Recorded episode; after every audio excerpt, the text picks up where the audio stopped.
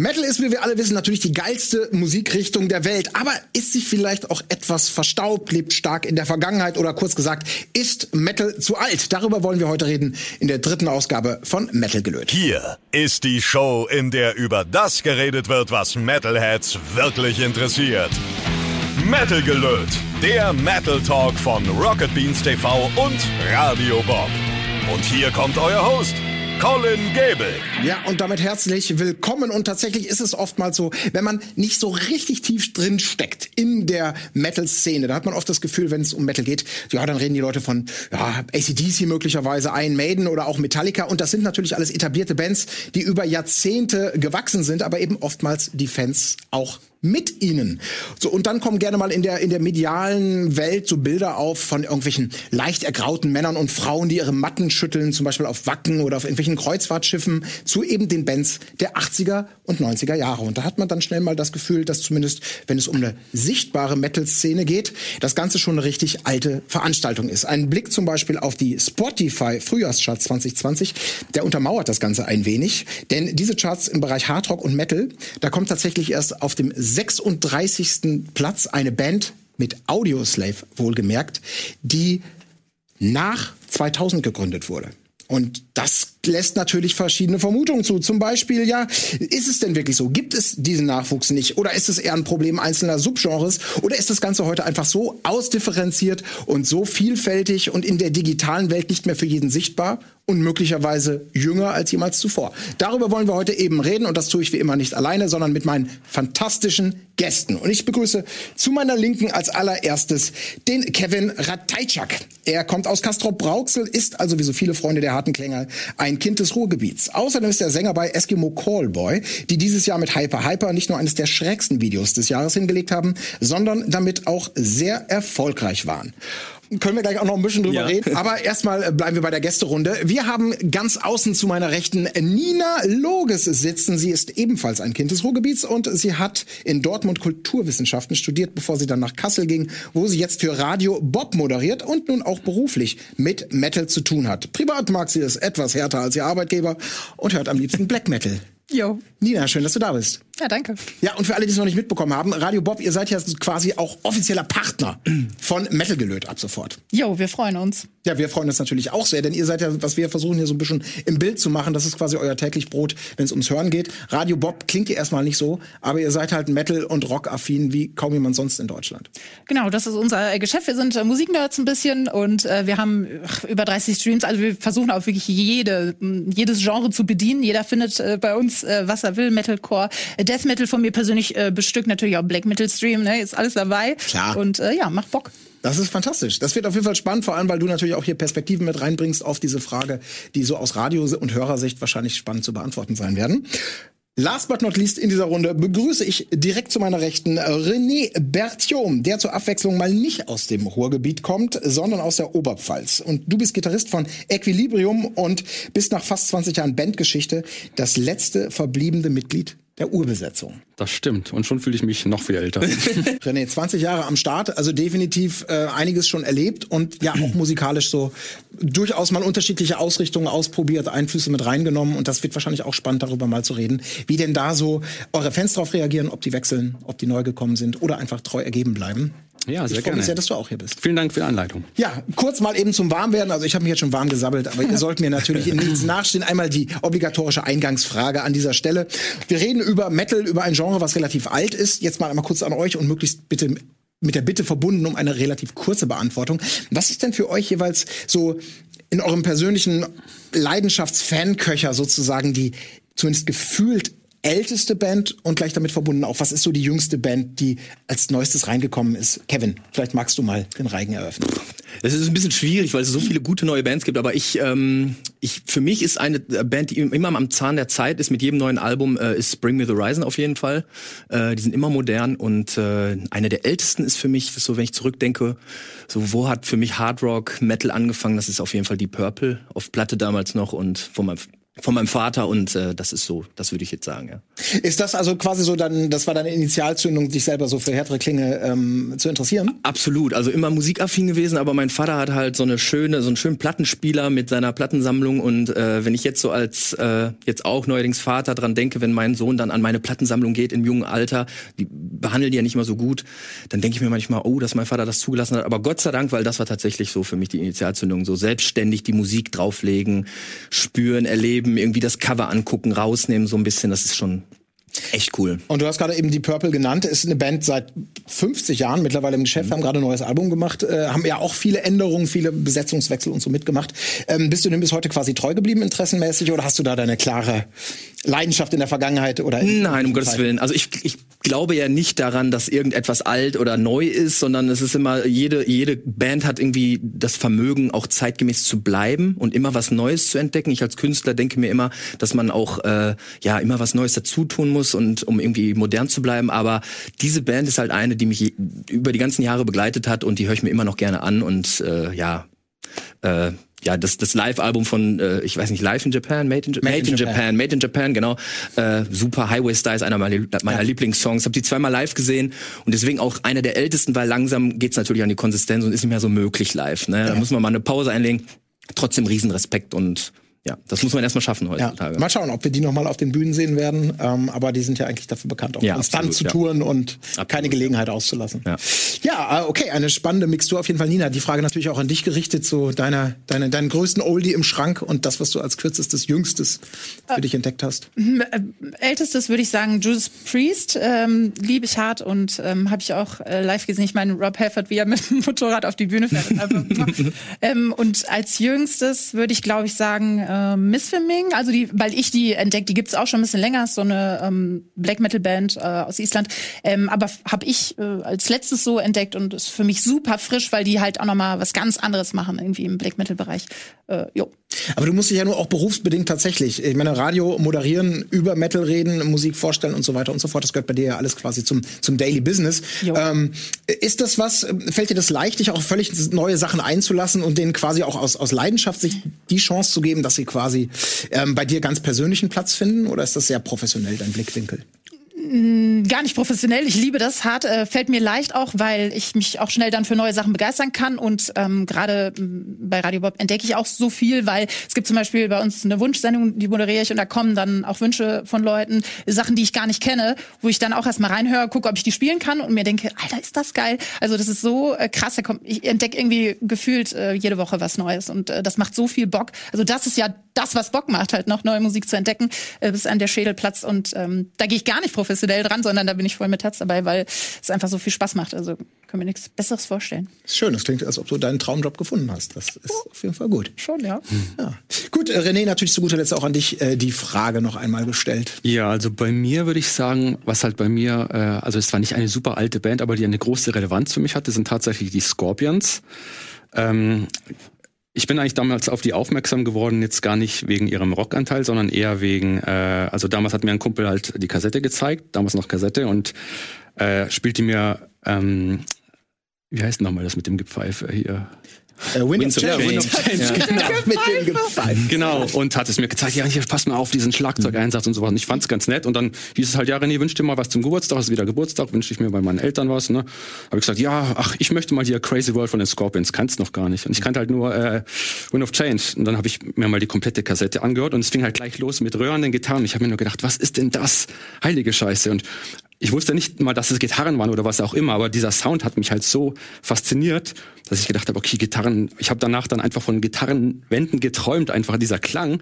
Und das hat mich so fasziniert, dass das für mich, würde ich sagen, so der Einstieg so in die härtere Musik war. Und äh, wenn es ja nach jüngeren Bands geht, da gehe ich ein bisschen äh, d'accord auch äh, mit Kevin äh, bezüglich Bring the Horizon. Ähm, Wobei die ja auch schon, denke ich, jetzt langsam auf die 30er zugehen wahrscheinlich.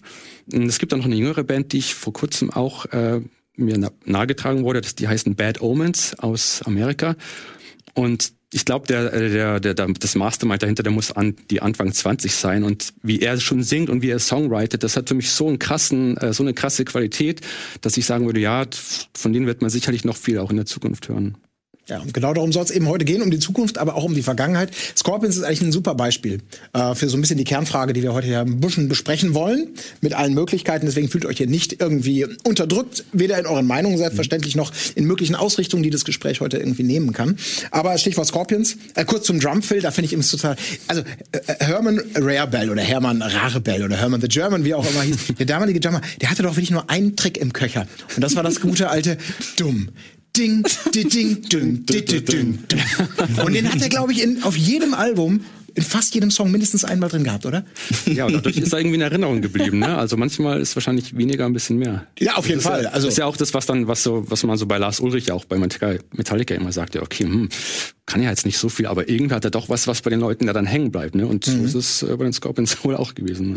Ja, und Scorpions eben eine Band, Band auch 50 Jahre ungefähr im Geschäft, äh, haben unglaublich viele Höhen und Tiefen mitgemacht. ACDC wäre vielleicht so das Gegenbeispiel, auch eine Band seit 50 Jahren im Geschäft und man hat das Gefühl, ähm, spätestens seit den 90ern mit jedem Jahr noch erfolgreicher, als sie jemals davor waren, also zumindest subjektiv. Wahrscheinlich auch, weil sie ihre ihre, ihre Klangfarbe und ihren, ihren USP, also das, was sie ausmacht, kaum verändert haben oder unwesentlich verändert haben. Während die Band, die Scorpions ja beispielsweise sehr viele Höhen und Tiefen mitgemacht haben. Heute werden sie gerne mal verlacht, sie werden auch gerne mal wieder wiederentdeckt. Ich habe eine ähnliche Schwäche eigentlich für die Scorpions für bestimmte Zeiten zumindest. Aber eben eine Band, die ihre ganz großen Erfolge in einer Zeit hatte, Crazy World vielleicht so als Abschluss und davor die 80er, in denen Metal absoluter Mainstream war, absolut sichtbar war, in der man mit einer mit einer klassischen Rockballade an die Spitze der internationalen Charts gehen konnte und wirklich so etwas war wie was vielleicht heute Lady Gaga und Co schaffen. Ich bin in diesen in Musikrichtungen tatsächlich nicht so drin, deswegen möge man mir das verzeihen. Das gelang damals Bands wie Scorpions. Heute ist das relativ undenkbar und deswegen tatsächlich die Frage mal einmal in die Runde geworfen: Stimmt die These? Ist Metal alt geworden? Zu alt? Und hat damit vielleicht auch seine Bedeutung verloren. Ich würde sagen, wow. das ist aber jetzt auch ganz schön hart. Ich würde sagen, Metal ist vielleicht die Zeit, das zeitloseste Genre, äh, weil das entwickelt sich ja auch immer weiter. Es gibt daraus hat sich ja äh, keine Ahnung äh, Shoegaze, äh, Sludge, Doom so viel entwickelt. Was es gibt so viel geile neue Bands. Ähm, deswegen, das kann gar nicht alt sein, weil es kommen so viele auch junge Bands nach. Ich merke das auch bei uns. Äh, wir haben so einen Newcomer-Stream, wo sich halt Bands aus, aus ganz Deutschland äh, melden können mit neuer Mucke und so. Die machen richtig harte, geile Scheiße und die sind alle mega jung. Also fängt irgendwie, keine Ahnung, also so 20-Jährige, die einfach richtig geilen Scheiß raushauen, richtig geilen Death Metal machen, was weiß ich. Also deswegen sehe ich das so, dass es null alt ist, also eher zeitlos. Absolut. Hm? Ich denke auch, dass Metal ist ja der Genrename, aber was sich daraus entwickelt hat. Deswegen, das ist so ein bisschen, das versteckt sich darunter und das nimmt man dann nicht mehr als Teil des Metals wahr.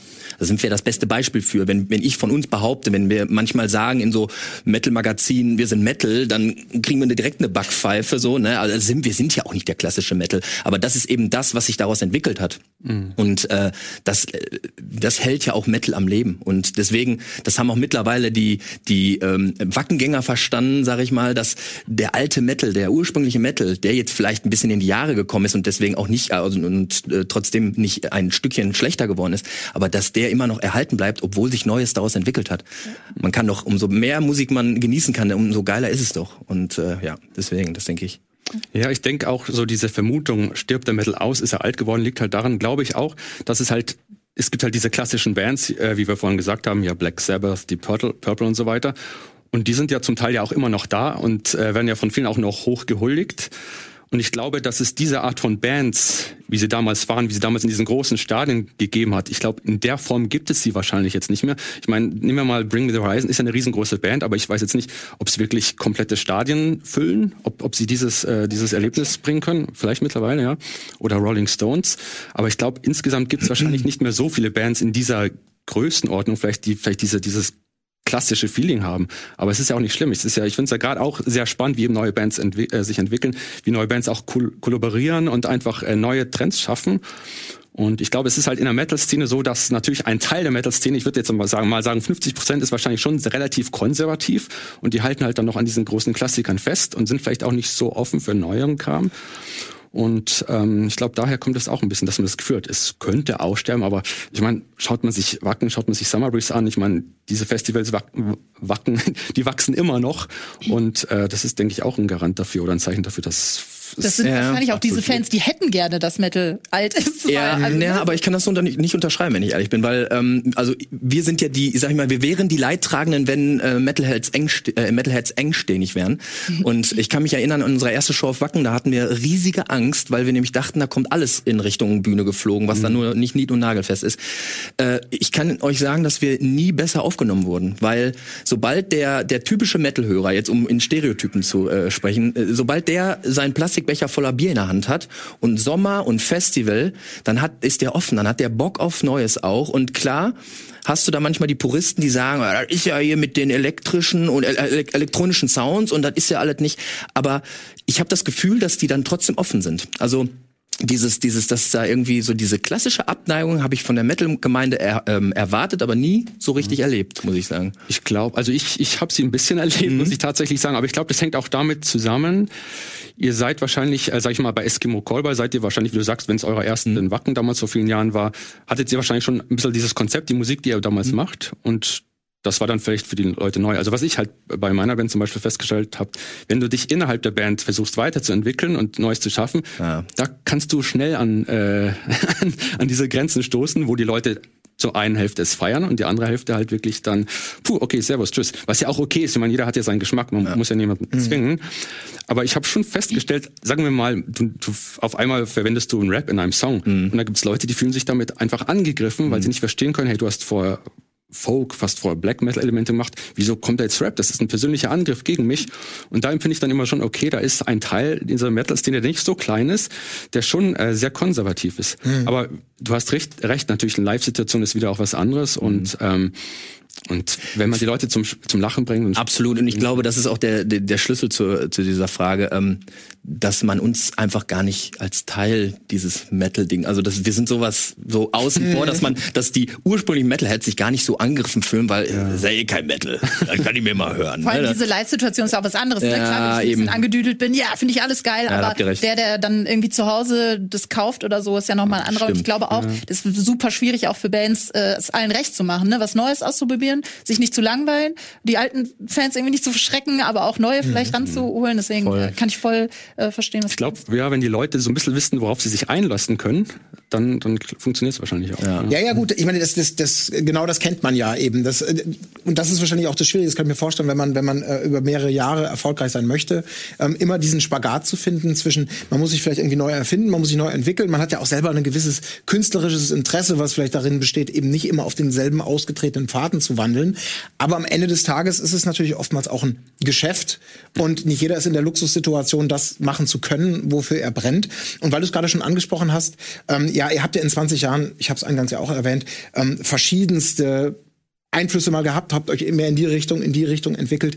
Ist das dann sowas, was einerseits klar, so vom Fan-Feedback, was man vielleicht so liest und was man mitbekommt, dass die einen den Weg mitgehen, die anderen nicht. Aber wenn wir jetzt mal in die Konzerte springen, würdest du sagen, da hat es über die Jahre dann tatsächlich so eine Art von Altersverschiebung oder so gegeben, dass man sagte, oh, vor zehn Jahren waren hier vielleicht noch mehr Ältere, jetzt sehe ich mal deutlich mehr Jüngere, um vielleicht so selber so Rückgriffe oder, oder Erkenntnisse zu gewinnen. Ja, klar, dieser Song, der war vielleicht ein bisschen mehr auf etwas moderneres, jüngeres gemünzt. Und da gehen Menschen nicht mehr mit. Also als wir angefangen haben, da hatten wir eigentlich fast nur, möchte ich mal sagen, fast Kinder nur im Publikum. Da wurden wir damals auch noch sehr belächelt, ja, Kinderband und so weiter. Und mit der Zeit ist das dann, hat sich das immer mehr gemischt. Am, am Anfang waren es auch nur Jungs eigentlich. Und dann irgendwann kamen auch Mädels dazu, und dann kamen ältere Leute. Mittlerweile ist es so, dass du den Papa mit seinem Sohn im Publikum siehst. Also es ist schon sehr querbeet gemischt, aber ich würde mich jetzt schwierig tun, das anhand von verschiedenen Songs oder Stilistiken oder Alben festzumachen. Ich glaube, das ist so ein bisschen so ein Potpourri. Also ich glaube, bei, bei uns jetzt speziell ist es, glaube ich, auch so jemand, der sich auf die Band einlässt, so als Gesamtding, der ist dann auch relativ offen für breite, für, für breiteren Musikrichtungen und ist dann vielleicht auch nicht so festgefahren. Aber es gibt natürlich, gerade als wir angefangen hatten, so, wir hatten ja früher in unseren ersten Jahren, da waren wir so ein bisschen so in dieser Pagan-Schiene, weil wir halt auch die Thematik hatten. Und da waren halt die meisten Leute halt mit einem Trinkhorn und einem Torshammer äh, im Publikum. Und das ist mittlerweile eigentlich sehr selten geworden, eigentlich. Ich glaube auch fest daran, wo du das sagst. Also das kann ich so unterschreiben auf jeden Fall. Es geht auch darum, wie du dich präsentierst. Also das hat weniger mit dem Alter zu tun, sondern vielmehr, äh, ja, wie bleibst du am Zahn der Zeit? So, ich, wenn ich da an meinen Vater denke, der, der, der braucht zehn Minuten, kennt ihr das, wenn er bei WhatsApp schreibt und es steht zehn Minuten, schreiben, schreiben, schreiben und dann kommt okay oder so?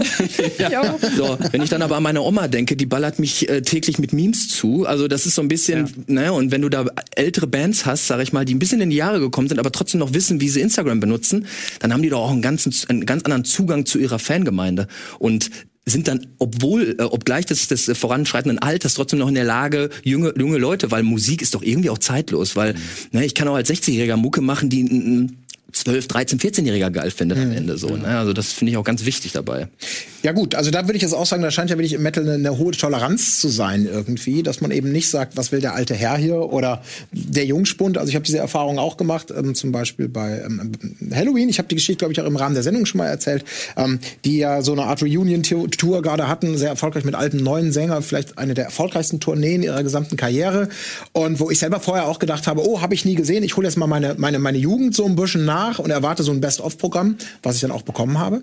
Und da war es aber eben total schön zu sehen, dass da eben, ähnlich wie du es eben gesagt mhm. hast, da waren offensichtlich Väter mit ihren Söhnen da, da waren extrem viele junge Leute, extrem viele Leute, die auch mein Alter weit übersteigen, aber eben so eine richtig bunte Mischung und es fühlte sich so an, als ob hier alle sich gegenseitig die Hand reichen und einfach nur eine Musik feiern, die ja vielleicht zeitlos ist, aber zumindest so Generationen oder, oder verschiedene Hörgeschmäcker auch generationsübergreifend Voll. verbinden. Voll. Mhm. Aber bei euch stelle ich mir das jetzt so ein bisschen, also ein bisschen schwieriger vor, weil mhm. du hast im Eingang Gespräch gesagt, dass, dass ihr, dass ihr irgendwann mal in so, in so, so ein bizarres Label Porno, Metal mhm. irgendwie gesteckt wurdet, dass ihr natürlich, wenn man das Video seht, ähm, schon einerseits in hyper, hyper, mega humorig unterwegs mhm. seid. Humor ist ja nicht unbedingt eine Grundtugend der klassischen Metal-Szene oder mhm. der, der, eisernen, würde ich jetzt mal sagen. Und das Ganze natürlich auch schon verbindet musikalisch mit etwas, was im Metal erstmal gar nicht verwurzelt ist, mhm. sondern tatsächlich mehr so dem, zumindest vielleicht dem geistigen Vater, Scooter Hyper Hyper, auch wenn es eben mhm. eine Coverversion ist, ja, geschuldet ist. Also ihr verbindet da ja was, mhm. was im Metal erstmal nicht zugänglich ist. Ja. Absolut. Also das war so ein bisschen auch der Anreiz für uns, äh, die Mucke zu machen, die wir jetzt machen, weil äh, wenn ich zurückdenke an unsere ersten Alben, das ist halt, die ich so zu Hause gehört habe, das war halt harte Mucke, harte Kerle. Das hat mich damals fasziniert so. Ne? Also da wollte man, man identifiziert sich ja auch immer mit seinen Lieblingsbands und das war dann ein bisschen hinterher war das dann zu langweilig, weil ich, ich, ich bin ja eigentlich ein fröhlicher Mensch und ich mag harte Mucke. Und das war so für uns so, wir machen Party, wir haben gute Zeiten so, ne? Und äh, irgendwie will ich das auch mit meiner Mucke, obwohl sie hart ist, möchte ich das trotzdem irgendwie darstellen. Und dazu gehörte zu uns dass wir vielleicht mal bunte Farben benutzen oder mal ein bisschen knalliger unterwegs sind. Wir haben angefangen mit Leo Legends, das können wir uns jetzt leider nicht mehr leisten. Äh, aber äh, das Ding ist einfach, äh, das war so ein bisschen, da, das war der Anfang für uns. Und ich finde, ja, das ist, das ist so ein bisschen die, die Beigabe, sag mhm. ich mal. Ne? Und ich, am Anfang war es schwer, aber mittlerweile finde ich das total in Ordnung, dass auch wir im Publikum jetzt äh, alle Schichten durchhaben. Mhm. Also diese, diese Genre, das, dieses Genreübergreifende finde ich total wichtig, weil auch wenn man so gerade in der Pubertät, dann hört, versucht man sich über seine Musik ja zu identifizieren. Man versucht mhm. sich so in einer Gruppe zusammenzufinden. Und dann entsteht ja auch so dieses Konkurrenzgehabe. Mhm. Aber wenn man älter wird, dann spielt das nicht mehr so eine Rolle und dann mhm. bewerte ich Musik danach, wie sie klingt, ob ich sie gut oder schlecht finde. Mhm. Und dann habe ich gerne auch den Hip-Hopper mit der Baggy Pants vor der Bühne stehen oder den Elektrotypen oder den Hardcore-Mettler oder was auch immer ist scheißegal, die Leute kommen mhm. zusammen, haben eine gute Zeit. Das ist das, was mhm. zählt, finde ich. Das ist dann wahrscheinlich bei euch auch ein gutes Grundkonzept, wenn man von vornherein sagt, wir machen eh so einen, so einen völlig wilden Mix. Voll, ähm, ja. dann, dann können wir, dann gehört es zu unserem Erfolgskonzept, Ganz Leute recht. zu überraschen, Sachen zu verbinden. Genau. Und dann lebt sich in Anführungsstrichen positiv gesehen natürlich deutlich Absolut. ungenierter. Absolut. Und ich sag ne? dir, das ist äh, eine absolute äh, ja, also ein, ein absolutes willkommenes Ding für uns, dass wir äh, mittlerweile machen können, was wir wollen. Ja. Weil äh, ich, du wirst es wahrscheinlich unterschreiben können, wenn man sich beim Songwriting hinsetzt und äh, sich so schon im Kopf die, die, die, die Grenzen setzt, ja, das wollen die Leute nicht hören, das wollen die Leute nicht hören. Ja. Dann drehst du durch. Ja. Du musst einfach total ungebunden an die Sache rangehen. Und wenn es hinterher Schlager wird, dann habe ich nochmal Schlager gemacht. Meine Güte. Deal with it, so weißt du, dafür ja. ist das Internet ja. da. Ne? Und wenn die Leute mitgehen, aber da haben wir auch eine Expertin hier, Nina. Oh, Radio ist natürlich jetzt. Nee. Ja, du bist ja, du hast gerade schon gesagt, ihr macht extrem viel. Also ihr, ihr habt äh, Mainstream, ihr habt, ihr habt so quasi für jeden Geschmack so, ein, so ein, vielleicht so eine eigene eigene Form, den den Metal-Geschmack dann auch zu bedienen. Ähm, mir selber geht's so, ich bin da auch, aber für mich ist das eine Hassliebe. Wenn ich hier, wenn ich Auto fahre und einen Konkurrenzsender gerne mal so standardmäßig höre, den ich hier empfangen kann, da freue ich mich einerseits, wenn ich die üblichen Gassenhauer höre, weil ich mich freue, oh, Metal oder Rock oder was immer im Radio. Aber es geht mir gleichzeitig auch total auf die Nerven, weil ich halt das Gefühl habe, die spielen jetzt genau das, was sie glauben oder was sie wissen, was die Leute hören wollen. Und das ist dann eben 200 Mal nacheinander äh, Danger Zone oder äh, Lady in, in, in Black oder weiß der Teufel was. Ähm, wie, wie, wie ist das bei euch? Also diese, diesen Spagat zwischen, wir müssen natürlich irgendwie eine Masse bedienen mit eben den alten Klassikern und geben deswegen vielleicht jungen Bands keine Chance. Wie geht ihr da so ran? Oder wie ist das Feedback dann eben auch von den so ähnlich, wie, so ähnlich wie du das auch schon gesagt hast, so, ne, ich spiele tausendmal den und den Song, ne? Aber klar muss man als Radiosender muss ja den größten Teil so abdenken, decken und den meisten Leuten halt gefallen, ne? Und wenn der Hörer halt, keine Ahnung, Mitte 50 ist, dann will er halt die Dinger hören. Aber der hat auch Bock auf Neues, ne? Also wir haben auch alte Hörer, die sagen, ich spiel mal hier halb halb und so, ne? Also das, ähm, das da muss man dann so eine Mitte finden, ist super schwierig. Ich will auch nicht in der Haut stecken, das zu entscheiden, weil das ist super schwer. Es kommt äh, viele, die sind begeistert, viele, die sagen irgendwie, ich habe keinen Bock mehr, hier immer Danger Zone zu hören und so, ne? Aber man kann es halt nicht allen recht machen. Man versucht, die Größten irgendwie abzudecken. Aber deswegen mh, hm, sind wir ja auch so breit aufgestellt ne? und haben die ganzen Streams und so. Und wir haben die harte Seite, wo dann auch mal irgendwie härtere Musik läuft. Und was weiß ich, Tobias Sammet hat äh, Mittwochs seine Sendung und so, wo der ja auch richtig abgefahrene Sachen spielt. Also Ne? Mhm. Du kann, dafür gibt's ja das Internet. Ne? Da kannst du es fast allen recht machen. Und ja, ist schwierig, aber macht ja auch Spaß. Ne? Ist ja auch eine Herausforderung. So. Ja, Herausforderung ist es manchmal auch hier pünktlich. Äh, ich habe da nämlich so einen kleinen Bildschirm, der mir das sagt, in die Werbung oh. überzugeben und eine Verschnaufpause einzuziehen. Heute gelingt es ganz fantastisch. Ihr seid aber auch wirklich vorbildliche Gäste. Mit eurer Redezeit und allem. Also, wir sind gleich wieder da mit der Kernfrage, wo wir schon gut vorwärts gekommen sind. Ist Metal zu alt? Ja, herzlich willkommen zurück zur dritten Folge Metal gelöt und der großen äh, Spurensuche auf die Frage, ob Metal möglicherweise zu alt ist oder ob das alles nur ein Vorurteil und eine sehr eingeschränkte Sichtweise ist. Ich glaube, ähm, in Richtung Letzteres geht das Ganze schon. Wir haben es gerade schon gemerkt, wir haben viele Bands gehört, wir haben von alten, von neuen Bands und so weiter und so fort geredet. Könnte es also eher so sein, dass Metal möglicherweise vielleicht heute präsenter ist als je zuvor und es einfach eine Frage der, der Auffaserung ist, Millionen Subgenres, die Möglichkeiten vielleicht auch Metal zu machen oder Musik zu machen leichter sind denn je und natürlich nicht, nicht zuletzt durch, durch die Digitalisierung, äh, durch, durch äh, Streams und Musikportale wie Spotify und so ein unfassbar breites und großes Grundrauschen da ist, aber eben so einzelne super Speerspitzen nicht mehr hochkommen.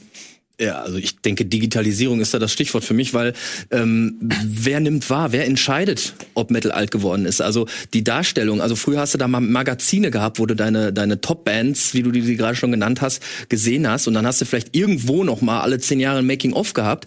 So, das ist dann eher die ältere Generation. Wenn ich da so an meinen Vater oder da drunter die Generation noch denke, äh, die sind aber nicht bei Instagram oder viele von denen sind nicht bei Instagram. So und bei Instagram oder generell Social Media, da geht halt die Hölle ab. So und wenn man da unterwegs ist, dann sieht man einfach, wie viele unterschiedliche Bands da kommen. Der Konkurrenzkampf ist groß, die Möglichkeiten sind groß, das hat sich alles verändert. Aber ähm, danach muss auch entschieden werden. Und wenn, wenn man so meine Generation oder jetzt die, die neuen Bands fragt, ob Metal alt geworden ist, dann werden die das absolut verneinen, weil da macht man nur kurz seinen Feed auf und dann kommen da wieder zehn neue Bands oder in seiner äh, Spotify oder dieser Playlist. Ähm, ich, ich halte immer gerne noch dieser hoch, weil ich einer von den letzten fünf Nutzern bin wahrscheinlich. Aber das Ding ist einfach, du hast da immer neue Bands und das ja. äh, Okay, aber das, das wäre dann ja vielleicht möglicherweise eine These dafür. Also wir springen noch mal ganz kurz zurück, mhm. um, um die, die Frage vielleicht noch ein bisschen klar zu machen. Also dann gab es früher natürlich, es gab weniger Bands, es gab weniger Möglichkeiten, mhm. dass diese Bands überhaupt gepusht werden oder mhm. auch nicht. Radio, Plattenverkäufe, je nachdem, wie die Plattenfirmen Lust haben, die Werbetrommel zu rühren etc. pp. Heute hat sich das alles viel stärker geöffnet, direkte Wege manchmal vom Künstler zum Fan. Dann wäre das ja vielleicht ein Argument dafür zu sagen, es ist heute viel leichter, weil du eben nicht mehr durch so viele Gatekeeper musst, mhm. an so vielen Leuten vorbei, die dich davon abhalten, dass du richtig groß rauskommst. Ja, aber auch ja viel schwerer, weil ja. du ja nicht mehr auffällst mhm. in der Masse. Ne? Richtig, das hatten wir ja vorhin schon genau. um. Äh, ja. also deswegen diese Größen vielleicht, die, weiß ich nicht, äh, Maiden, Judas Priest und so, äh, weiß ich gar nicht, ob das heute noch gehen könnte überhaupt, dass jemand mhm. so groß werden könnte, mhm. weil es einfach so viel gibt und du also früher hattest du halt nur, hier meine Kassette zum Radiosender, was weiß ich, in den 80ern. Und dann bist du groß geworden und es gab eh nichts anderes. Und wenn du Metal mochtest, dann musstest du halt diese eine Band mögen, weil das nicht so viele gemacht haben oder nur im Keller oder so. Und ich glaube, es ist ja mega schwierig, dann nochmal so groß zu werden und so bekannt. Absolut. Also nimm, nimm mal nur ein, äh, ein Musikvideo. Dreh mal ein Musikvideo. Das hast du früher, da musstest du richtig Label im Rück, äh, im, also in der Hand haben und Kohle in der Hand nehmen. Heutzutage kannst du das mit dem neuesten iPhone und irgendeinem Freeware aus dem Internet so, ne? Und das, also wie du schon sagst, und der, der Konkurrenzdruck äh, ist da enorm geworden. Aber äh, so die richtigen Großen können da leider nicht mehr so entstehen, meiner Meinung nach. Klar hast du Bands, die so die, die Speerspitze des unseres modernen Metals so bilden, aber ähm, dieses, diesen Stardom, dieses, also, dass du diese Wahrnehmung dieser Bands, das ist wirklich so unerreichte, das wird auch schon wieder, sind wir wieder bei Social Media, wird ein bisschen egalisiert, weil wenn ich meinen mein Lieblingskünstler nicht mehr nur so mal kurz hinterm Vorhang vorbeihuschen und dann auf der Bühne und dann wieder nicht, sondern morgens beim Kaffee, ungeschminkt am besten noch, dann ist das so ein bisschen, nimmt das so ein bisschen den Glanz weg manchmal. Ne? Ist das denn äh, vielleicht speziell bei euch auch ein also es ist so ein bisschen Segen und Fluch wahrscheinlich, Mhm, weil ich wahrscheinlich, meine, es kann als Künstler ja auch schön sein, genau diesen, diesen, dieses nebulöse, besondere, dieses leicht podestige, ohne das gleich mit Arroganz oder Hochnäsigkeit verbinden zu wollen, sondern einfach nur diese, diese leichte diesen, diesen Unterschied zwischen Künstler und, und Konsument. Ähm, wenn wir jetzt eben von Zeiten reden, in denen diese Sichtbarkeit viel stärker ist und jeder kann jedem folgen und man hat das Gefühl, ah, ich kenne den Kevin, weil ich zwei Stories von ihm gesehen habe. genau. Ähm, wie, wie adressieren dich denn da zum Beispiel so Fans auf Konzerten? Merkst du, dass dir da, dass diese Hemmschwelle tatsächlich dann einfach nicht mehr da ist? Absolut. Ja. Und das nehme ich als teilweise ein bisschen problematisch wahr, weil auf der einen Seite, wir, wir, wir, unser Konzept ist es quasi, und das ist auch einfach, wir, wir legen Wert auf Authent- Authentizität, wir wollen nichts vorgeben, was wir nicht sind.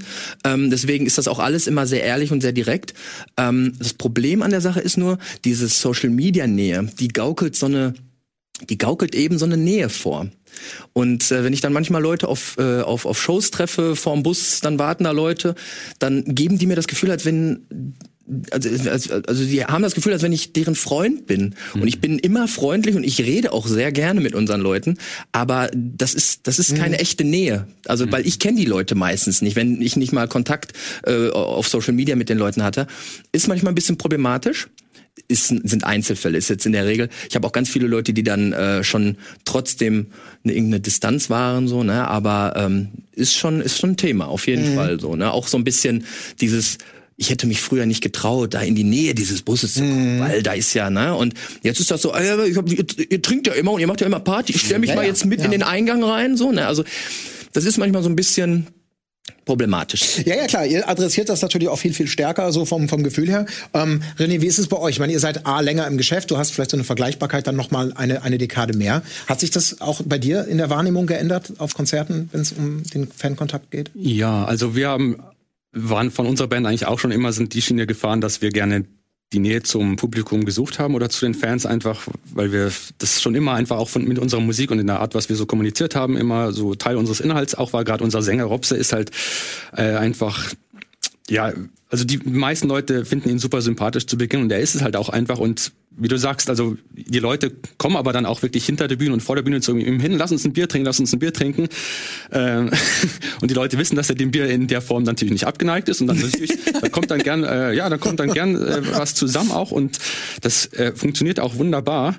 Und generell finde ich auch, also in der Zeit, in der wir jetzt leben, bietet halt unglaublich viele Chancen, weil wie du auch schon gesagt hast, man hat allein die technischen Möglichkeiten. Jeder hat eigentlich mittlerweile die Möglichkeit, wirklich äh, gute Musik zu machen. Also das Rüst, Rüstwerkzeug ist da, du musst nicht mehr viel Kohle dafür ausgeben. Und äh, selbst jemand in einer kleinen Garage mit einem kleinen Laptop schafft es oder hat die Möglichkeit zumindest, äh, was Besonderes zu schaffen. Wie es dann natürlich äh, durchsticht, äh, wie du dann schon gesagt hast, aus diesem ganzen Grundrauschen, das ist dann die andere Frage. Aber ich glaube schon, wenn was irgendwie besonders ist und speziell ist und dann vielleicht ein bisschen Glück noch ein bisschen dazu gepusht wird, hat es schon äh, auch noch heute die Möglichkeit rauszukommen. Gleichzeitig muss ich auch sagen, wenn ich vorstellen würde, ich würde jetzt heute eine neue Band gründen und das mit damals vergleichen, dann hätte ich schon auch Respekt davor. Also gleichzeitig, man hat die Möglichkeiten, aber es ist schon, es gibt ja so viel. Und damals, ähm, als es bei uns äh, losging, da war es halt, da gab es ein paar Online-Sender, die haben, die haben uns so zu Anfang ein bisschen gepusht. Das waren so die erste, ersten Schritte. Aber es war alles noch viel kleiner und es äh, gab natürlich auch viel weniger Bands. Die Möglichkeiten sind halt jetzt so groß, aber ich finde es halt auch toll. Wir haben mal bei uns äh, auf Instagram auch mal eine äh, Umfrage gemacht, wie viele von unseren Hörern machen eigentlich selber Musik. Und über ein Drittel davon waren Leute, die wirklich selber Musik gemacht haben. Und das finde ich super spannend, ähm, weil man sich mit denen ja dann auch austauschen kann. Aber ich, ich sehe auch, wie du sagst, ähm, so dieses, dieses leicht Unnahbare war ja auch früher so ein bisschen Teil von dem ganzen Konzept. Ich erinnere mich damals noch, ähm, ja, das war so eine Anfangszeit, wo man halt dann auch, äh, wo Internet so ein bisschen äh, mastentauglicher wurde. Ähm, ich, ich weiß noch damals, äh, da, die, die gibt's ja mittlerweile auch nicht mehr, diese Geschäfte hier, World of Music, WOM in München damals, war ein riesen äh, Musikgeschäft, wo du einfach nur Schallplatten und CDs hören konntest und hast dich an den Tresen gestellt und hast die Musik gehört. Damals hast du auch oft noch die, äh, die CDs nach dem Cover ausgesucht. Mhm. Und ich erinnere mich damals, ich werde es nicht vergessen, weil mich das auch so umgehauen hatte, hatte ich dann damals äh, ja in diese Metal-Abteilung, die damals auch sehr, sehr groß war. Ähm, da gab es ja einen eigenen, einen, einen also eine Person, die nur für den Metal-Bereich zuständig war. Habe ich dann dieses war ein grünes Cover mit so einer Frau, die auf einem Thron sitzt. Und ich dachte, ja, okay, das schaut faszinierend aus. Habe ich versucht zu lesen, okay, was ist das hier? Dimmu Borgia. Ah, okay. Habe ich mal reingehört. Kopfhörer und dann höre ich einfach so diese, diese Keyboards, diese düsteren Keyboards ja. und diese Gitarren und dieses Geschreien. Ich habe mir das von vorne bis hinten durchgehört. Ich, mich hat so umgehauen. Dann habe ich mir die CD gekauft und ähm, dann, in, was weiß ich auch genau noch, als ich dann in der Trambahn nach Hause gefahren bin, habe ich das Booklet aufgemacht, habe ich halt überlegt, okay, wie schauen diese Leute wohl aus, die solche Musik machen? Dann sehe ich sie alle da in Corpse Pain heilige Scheiße. Ja. Das, hat mich so, das hat mich so geflasht und dann habe ich, dann ging's, die Information hat man damals über Magazine bekommen, so Metal Hammer und sowas. Und dann, ja cool, in der nächsten Ausgabe von Metal Hammer, da kommt hier ein Artikel über Dimmoborger. Ich weiß noch, zu der Zeit hatte ich, äh, hatte ich ein Praktikum im Krankenhaus gemacht und da hatte ich dann diese Metal Hammer dabei und da war dann dieser Artikel, wo du dann diese Musiker siehst, blutrünstig und das war dann auch, mhm. was ja auch ein wichtiger Teil damals auch war und immer noch ist, dieses rebellische, ja, ich mache jetzt, ich mache jetzt diesen Artikel mal auf, dass die Leute drumherum sehen, hey, ich lese ja was ziemlich krasses hier mit blutrünstigen Musikern und man hatte da so eine Ehrfurcht davon. Und jetzt ist es, jetzt siehst du zum Beispiel Nergal äh, von Behemoth, äh, wie er irgendwie Yoga macht und versucht sich gleichzeitig äh, mit seinem Mund an sein Genital zu kommen, was super sympathisch ist natürlich. natürlich. Aber, ne? es ist natürlich, es ist eine ganz andere, eine ganz andere ja. Verbindung, was ich nicht schlecht finde, aber es sind halt unterschiedliche Herangehensweisen. Naja, das Mysteriöse ist natürlich mit der Verfügbarkeit auch so ein Stück weit weggegangen. Ja.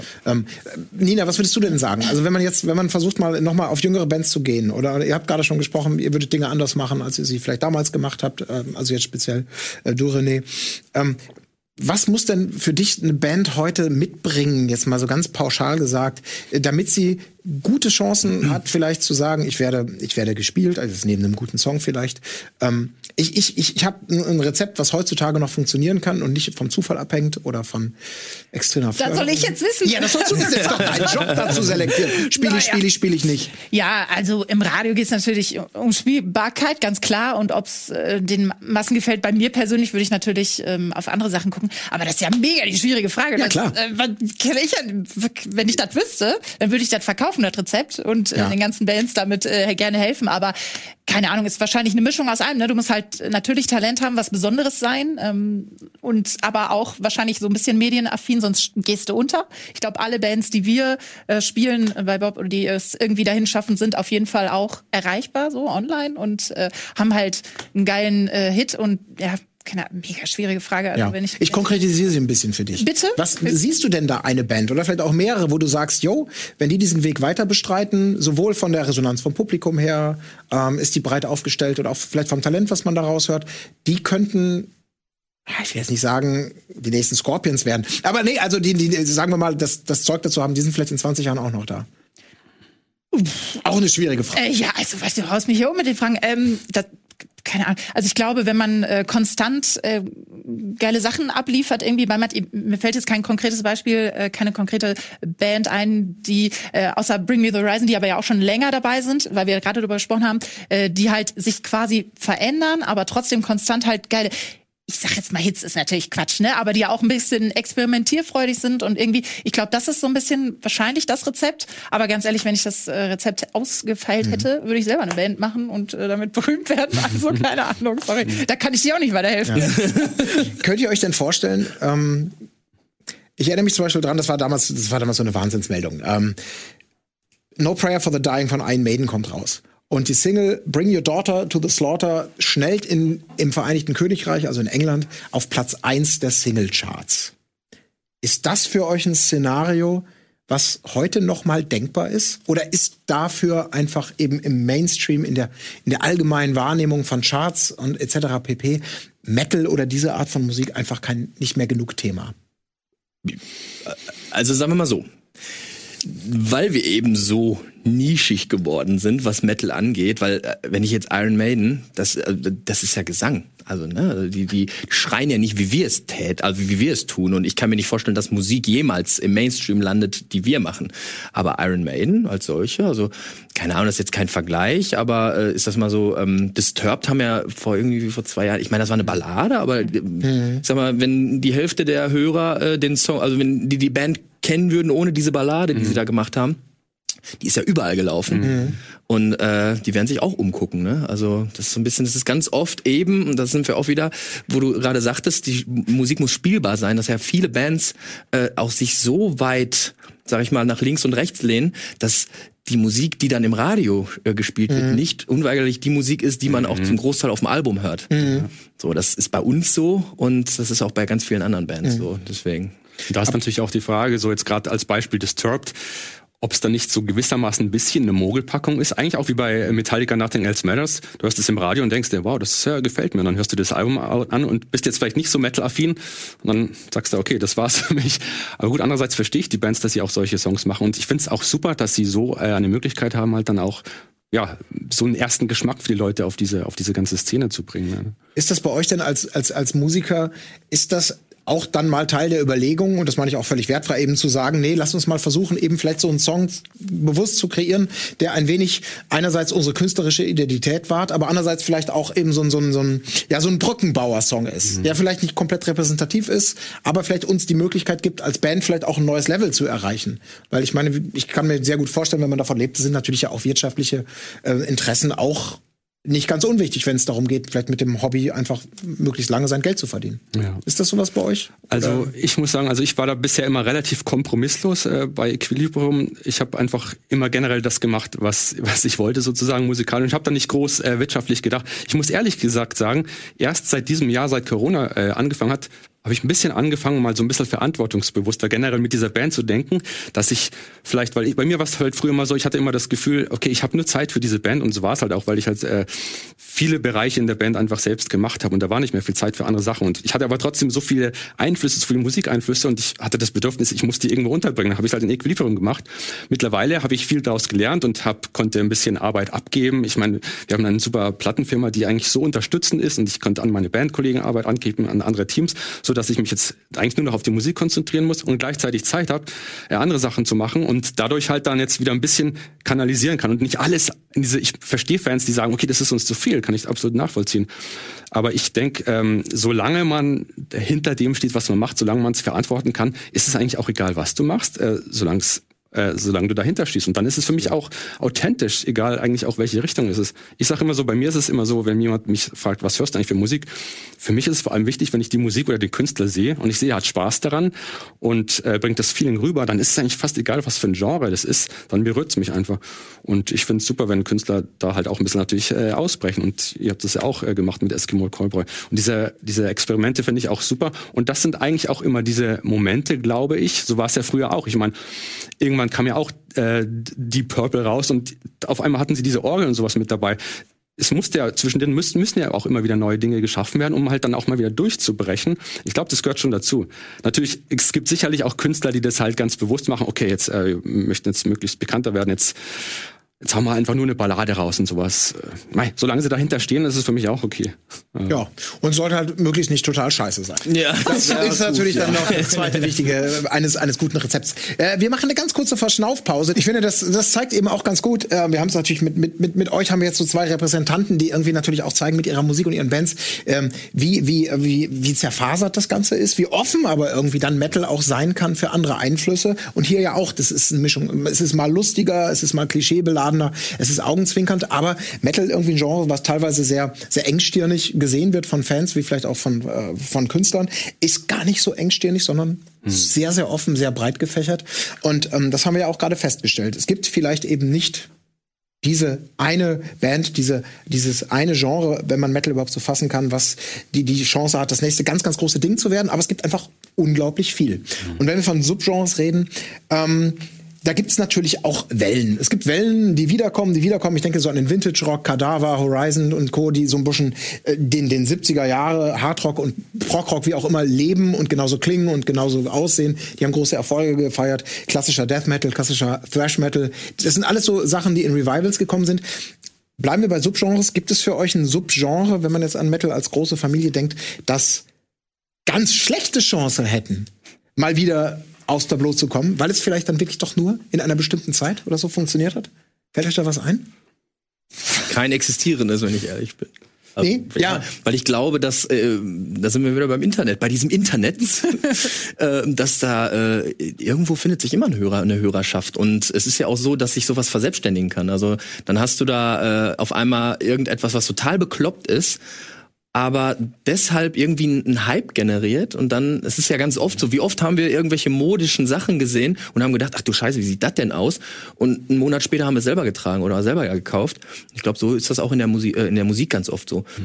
Ich sag mal, jetzt unser Hyper Hyper, das ist ja etwas, was auch, wo man meinen kann, die ticken nicht ganz richtig, aber ich habe ganz viele Leute, auch ganz viele ähm, Nachrichten aus, aus anderen Ländern bekommen, die gesagt haben, so ich höre kein Metal und so, das ist total bescheuert, ich verstehe es nicht, aber irgendwie nimmt mich das mit und ich glaube, deshalb findet sich überall eine Zuhörerschaft, also für jede Art von Musik. Ich würde auch sagen, so Sachen, die aus Spaß vielleicht sogar auch entstehen, Voll. die dann aber einfach geil sind und wo du einfach mitgehen kannst und dann, upsala, ups, jetzt mag ich das auf einmal ernsthaft. Ich glaube, was halt schwierig heutzutage geworden ist, ist generell zu schocken oder zu provozieren, weil das war ja früher relativ einfach. Musstest ja, wie gesagt, nur irgendwie was mit Blut verschmiert machen oder musstest einem Tier den Kopf abbeißen oder sonst ein paar solche Geschichten machen oder eine Kirche anzünden. Ne? Musste man nur machen. Und dann zack, was auf Platz 1 der Charts. Ja, es hat ja zumindest geholfen, eine Band oder einen Künstler in, in, ins Gespräch zu bringen. Voll. Und mittlerweile hat's halt alles schon gegeben. Also wie willst du Leute heutzutage noch schocken eigentlich? Und das, das als, sag ich mal, Stilmittel, das alleine reicht, glaube ich, nicht mehr. Also es muss dann schon irgendwie auch dann musikalisch äh, oder konzeptionell irgendwie dann noch mehr dahinter sein. Und früher war das, glaube ich, auch einfacher. Und auch als Fan äh, hatte man ja damals, zumindest in den Teenagerjahren, ja das Bedürfnis, ja auch das nach außen zu tragen. Eben dieses Rebellische, das war ja damals schon ein großer Teil davon. Für mich ist mittlerweile Metal halt einfach äh, einfach eine Musik. Also es ist halt äh, natürlich ein Lebensgefühl, aber es ist jetzt nicht darauf bestimmt, dass ich jetzt überall anecken muss oder ja, ich bin gegen alles oder irgendwie sowas, wie das vielleicht mal so zwei, drei Jahre in der Teenie-Phase war. Und ähm, da muss man dann, glaube ich, schon als Künstler ja irgendwie kreativ sein, um nicht zu extrem. Ich glaube auch ga- ganz fest daran, dass Musik auch trendabhängig ist. Also klar, da gibt's diesen klassischen Metal, der wird sich niemals verändern und Bands, die dann jahr- jahrzehntelang machen, die werden sich auch nicht ändern. Aber was Sound angeht, was Härte angeht, gerade so in unserem Genre, ähm, ich sag mal Schreimucke generell, da, da wird's mal härter. Ne? Auch gerade wenn, wenn man es mastert, dann ist mal die Frage, wie laut wollen wir es mastern? Was, was soll durchhauen? Ne? Also soll richtig Klick auf der Bass sein. Das sind immer so Fragen und das ist wie so eine Welle. Ich sag mal, wie die Hosenbeine von modernen Jeans immer auseinandergehen, wieder zusammen, Röhre, wieder weiter, ist das mit der Mucke genauso. Und ich glaube, das kommt irgendwann alles immer wieder. Wir sind jetzt gerade wieder da. Ich hatte so das Gefühl in den letzten zwei, drei Jahren, dass egal welche Band, wie hart auch immer war, dass dann Peak erreicht war, wurde. Und die sind auf einmal alle ein bisschen ruhiger geworden. Ne? Selbst irgendwelche Death Metal Bands, die haben dann mal ein bisschen leiser gemacht, mal ein bisschen andere Klänge ange, angeschlagen. Und jetzt geht es aber gerade wieder Ja, aber ich finde, gerade wo du sagst, ähm, und du auch mit der, mit der Schockwirkung, da- ähm, das ist natürlich wirklich so eine Beobachtung, die, die ich auch gemacht habe, so über die Jahre, Mhm. dass das, was früher in meiner Kindheit auch meinetwegen als geht ja überhaupt nicht oder ist viel zu hart oder viel zu brutal, ähm, dann kam, äh, für mich war Slipknot zum Beispiel so ein Moment, Mhm. dass da plötzlich eine Band kommt, die zehn Jahre vorher noch als ultimative Nische und das ist viel zu hart für Mhm. normale Menschen in Anführungsstrichen, dass die aus irgendwelchen unerfindlichen Gründen plötzlich im, im Radio gespielt wurde, mit einem super extremen Sound ja auch früher. Ähm, und plötzlich völlig normale Leute, die eben nicht Metal sozialisiert waren, äh, konnten sich darauf einstimmen. Also das natürlich allgemein im Zeitgeist die Extreme auch, was früher schockierend war, ist heute Standard. Ähm, und gleichzeitig natürlich auch das Wettrüsten dann immer schwieriger wird, wenn es um, um, um Rekorde in Sachen Geschwindigkeit, Härte oder was auch immer geht. Ähm, aber die vielleicht auch gar nicht mehr so interessant sind. Habt ihr so bei euch im Radio, gibt es da so Sachen, die, die ihr gar nicht spielen würdet, jetzt mal vielleicht von politischen Perspektiven oder so abgesehen, weil ihr sagt, ne, sorry, das, das geht heutzutage noch zu weit Ähm, oder ist zu extrem?